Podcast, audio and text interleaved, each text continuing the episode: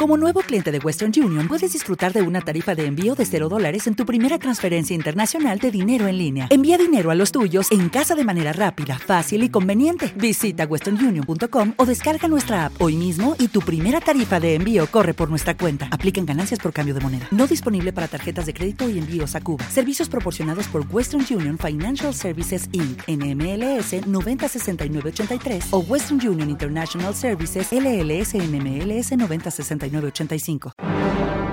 Clásica FM Podcast. Antiguayas. Nombre femenino despectivo. Obra, objeto o costumbre muy antigua que ya no está de moda o carece de utilidad.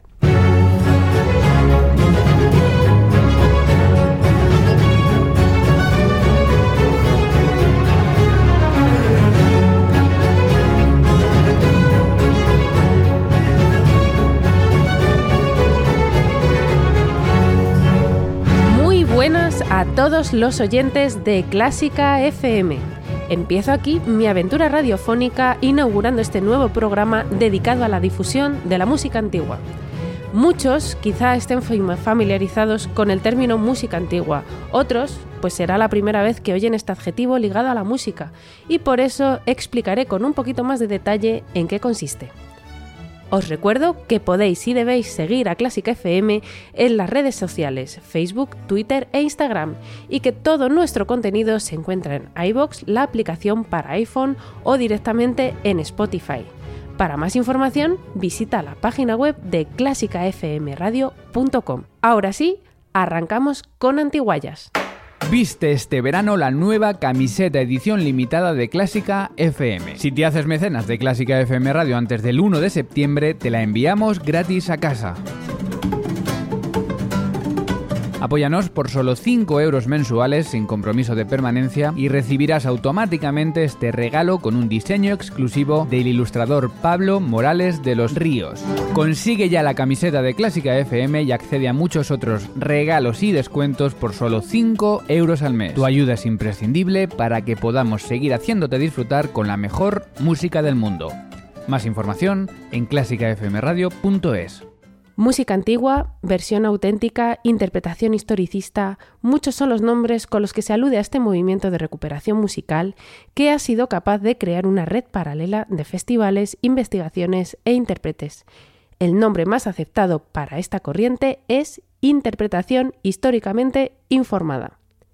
La mayoría de las personas asocian este movimiento a la música anterior a 1750, es decir, la música del medievo, del renacimiento y del barroco, pero actualmente parece que su extensión abarca hasta los inicios del siglo XX.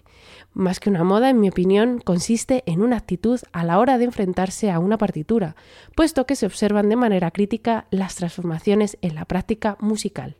Es, pues, una reflexión acerca de hasta qué punto somos un producto de la tradición. Esta actitud lleva a usar las fuentes documentales e instrumentos originales que ayudan a reproducir hoy las sonoridades del pasado. Por supuesto, hay mucha crítica y mucha controversia al respecto. El conocimiento absoluto sobre estas prácticas interpretativas está obviamente limitado por la diferencia temporal, en la medida en la que, por ejemplo, pues no hay grabaciones antes de finales del siglo XIX. Para ilustrar un poco mejor los diferentes universos tímbricos, vamos a escuchar dos trozos de versiones de una misma obra, el primer movimiento del concierto de Brandenburgo número 4 de Johann Sebastian Bach. La primera versión será interpretada con instrumentos modernos, que son los que hoy encontramos en cualquier orquesta sinfónica, y será la orquesta de cámara de Karl Richter la encargada de deleitarnos con este movimiento. La segunda, en cambio, será una versión historicista de la orquesta inglesa Age of Enlightenment con la directora Mónica Haggett.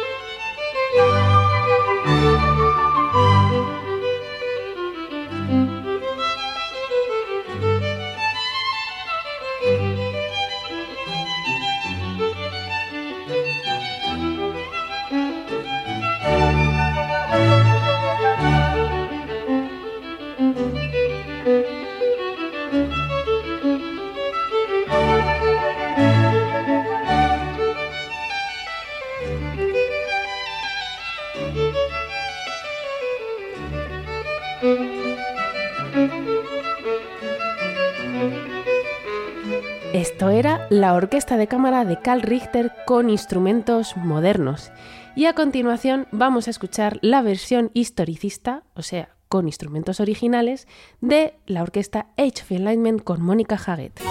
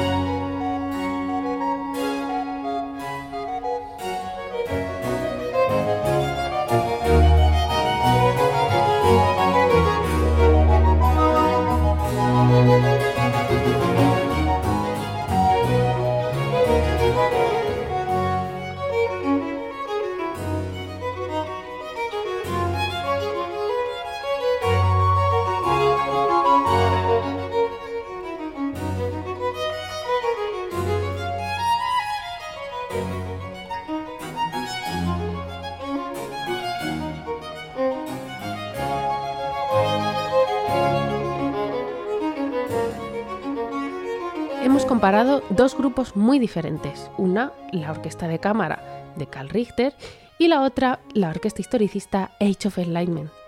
Vamos a conocer una de las principales diferencias eh, de estos dos grupos, que son los instrumentos que usan. Las flautas de pico solistas que escuchamos en esta segunda versión son el ejemplo de un instrumento con una larga historia y que cayó en desuso en la segunda mitad del siglo XVIII, por suerte, fue recuperado a principios del siglo XX. También pasó con otros instrumentos como la viola da gamba, la tiorba, el corneto, el clave, muchos instrumentos que quedaron relegados al pasado por cuestiones de timbre, gusto, volumen o incluso por azar. Oigamos ahora una pieza que contenga una combinación de estos instrumentos rescatados del olvido. Paolo Pandolfo a la viola da gamba y a la dirección tocando las variaciones sobre el tema Vestiva y Colli de Palestrina del compositor Francesco Rognoni.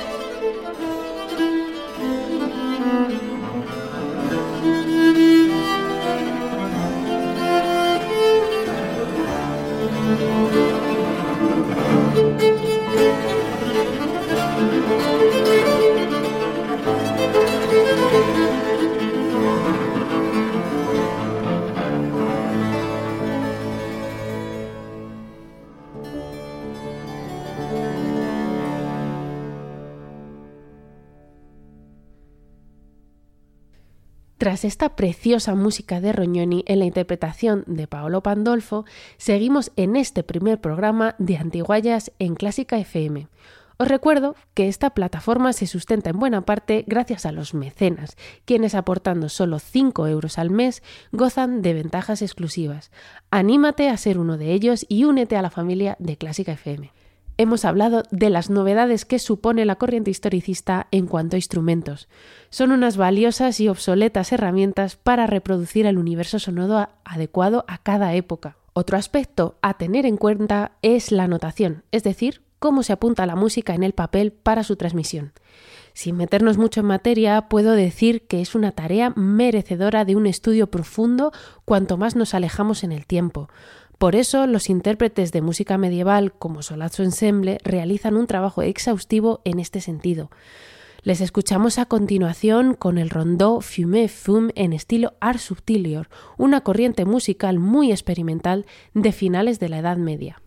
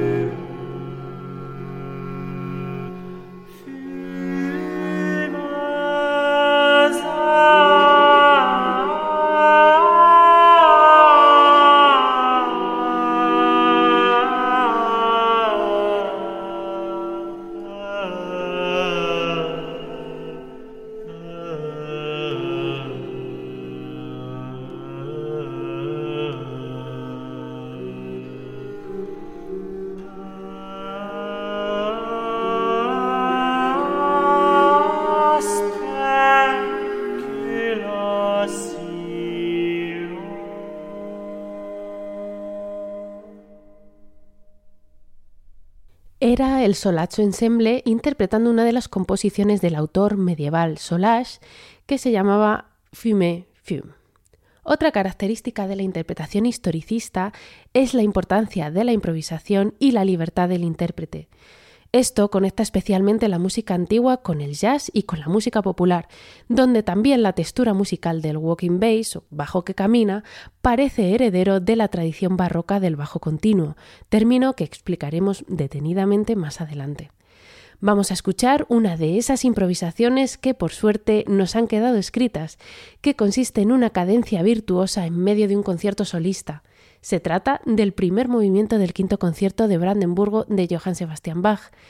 Nos despedimos imaginando al propio Bach en alclave, instrumento solista en esta obra junto con el violín y con el traverso, que es la flauta travesera barroca. Hasta aquí el primer acercamiento a la música antigua en Clásica FM. Recibido un saludo de Isabel Juárez y hasta el próximo programa de Antiguayas.